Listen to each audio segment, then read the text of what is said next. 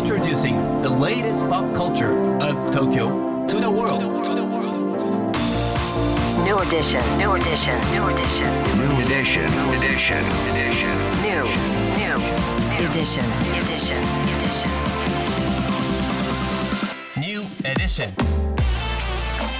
J-WAVE グランドマーキー高野真也ですセレイナアンですさあここからはこれからの時代を切り開くオルタナティブなカルチャーメディアニューとGRAND MARQUEE によるコラボコーナー NiEW EDITION。毎日 NiEW にアップされるさまざまなカルチャートピックスの中から聞けば誰かに話したくなるような聞けば今と未来の東京が見えてくるような、うん。そんなおニューなネタをピックアップギュッと凝縮してお届けします。それでは今日の NiEW EDITION まずはヘッドラインから東京モダニズム2023が ATELIER MUJI 銀座を拠点に開催中、うん。ライフ・イン・アート東京モダニズム2023が4月28日から東京銀座の無印良品銀座6階にあるアトリエ無地銀座を拠点に開催されています。東京モダニズムは1940年代から60年代までのミッドセンチュリー期にヨーロッパ北欧アメリカそして日本などを中心とした世界各国の優れたデザイナーによって生み出された造形美や機能美についての企画展です。2回目の開催となる今回は国内のギャラリーやヴィンテージショップによる展示と販売が行われるモダニズムショー。モダニズムに触れる体験型イベントであるモダニズムエクスペリエンスプレイシンクそしてジャパニーズモダンについて考察する展覧会であるジャパニーズモダンの3つで構成されています。はい。これねミッドセンチュリー期のヨーロッパとか北欧とかアメリカのインテリアとか建築とか、はい。なんとなくこうイメージ湧くじゃないですか、はいはいはい。でもジャパニーズモダンって言われてうん。どういうものが、ね、どういうデザインなんだろうっていうのがちょっとパッとね浮かばないのでぜひちょっと見てみたいですね、はい。ゴールデンウィーク銀座に行かれる方はぜひ寄ってみてくださいそして続いてはこちらです。坂本龍一の大規模個展が中国の成都市で開催。コラボ作品や新作も。うん。坂本龍一さんの個展「龍一坂本サウンドタイム」が7月30日から中国の成都市に新しくオープンする美術館 M ウッズで開催されます、うん。こちら坂本龍一さんのアート活動を包括的に振り返る最大規模の個展になります。高谷史郎さん真鍋大斗さんザック・バランアピチャッポン・ウィーラ・セタ君といったコラボレーションアーティストと共同で制作した8つの大規模なサウンドインスタレーション作品で構成され野外スペースでは今回のために新しく制作された作品が公開されまうんす。すごい規模大きそうですよねこれね。うん。坂本龍一さん本当に残してくれたもの音楽以外にもたくさんありますけれども、うん。こういうふうにアートにフォーカスして振り返りをするっていうすごい価値のある企画ですよね。はい。中国に行ってみたいけどぜひね今後いつか日本にもねこの展示来てほしいです。ね、やってもらいたいですね、さあそして今日深掘りするトピックスはこちらです。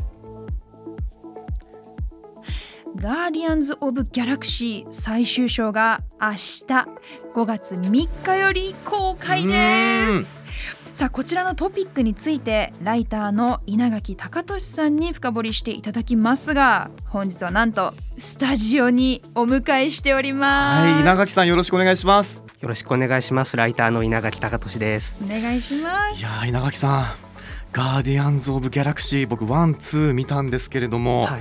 キャラクターがもうめちゃくちゃ良くて愛着しか湧かないです素晴らしいシリーズですね、はい。本当にキャラクターの個性が全員際立っているっていう。はい。ね、でアクションはすごく迫力があってでもうん。うんコメディ要素も強くて面白強かっこいいみたいなね。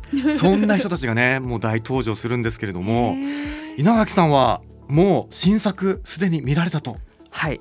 昨日ちょうど拝見したので今すごく気持ちが盛り上がってますね。ほかほかですね、はい。い、やどうでした？いやもう一言に言って非常に素晴らしいシリーズ、まあ、今回完結編なんですけれどもうん。本当におなじみの笑えて泣けるエンターテインメントど真ん中のシリーズであるっていうことはもちろんなんですけどうん。本当に今までやってきた全ての要素をきちんと回収してはい物語がきちんと終わるっていうあ理想的ななるほどね、ちなみに私実は one も two もまだ見れてないんですよ。はい。うん one と two 見なくても three だけでも楽しめそうでしたか？これは大丈夫だと思います。おいいですね。うん。ちゃんとああどうぞどうぞ。一作目二作目の内容をうん、きちんとおさらいしてくれるのでうわ本編の中で。たい。いいいい、はい。最高。うん、じゃあねもう一発目3を見てそっからあワンツーどうなってるんだろうっていうふうにね遡る形式もいいかもしれないですよね。いいでちなみにこちら第1弾では母。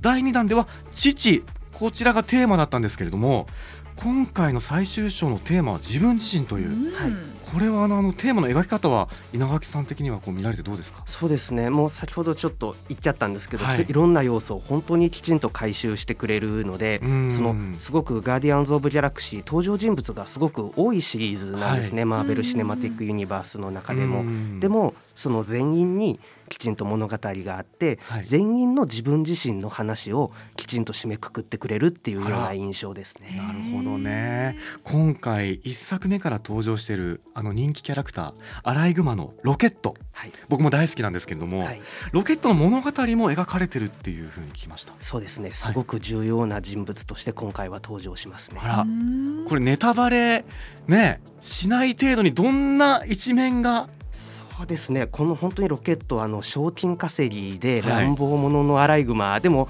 本当は心優しいみたいなうん。キャラクターなんですけど、はい。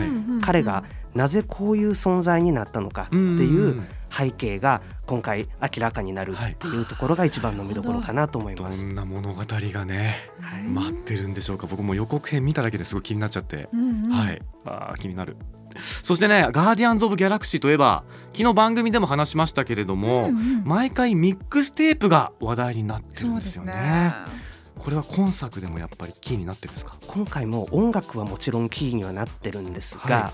あの今回は、え1作目2作目はカセットテープでしたけれども、うん。今回あの MP3 プレイヤーになっています。はい。あの前作の前作「ガーディアンズ・オブ・ギャラクシー」リミックスのラストで、主人公はあのピーター・クイルのうん育ての親のヨンデュっていう人がいるんですけど、彼からあの渡されたうん。MP3 プレイヤーっていうのがあって、それで今回は全編走っていくっていう感じですなるほどね。そう。なんかねちょっとねあの布石みたいなシーンがあったんですよね。はい。あー気になりますねこれはね。うん。カセットテープではなくちょっとだからこう時代がねあの近づいてるというかなんかね、はいはい。はい面白い気になるポイントたくさんありますけれども、うんさあ今日ご紹介した情報はカルチャーメディアニューで読めるのはもちろんポッドキャストでも聞くことができます、はい。目でも耳でもあなたのライフスタイルに合わせてチェックしてください。さあということでこの時間はニューのライターでもある稲垣隆俊さんをお迎えしました。稲垣さんありがとうございました。ありがとうございました。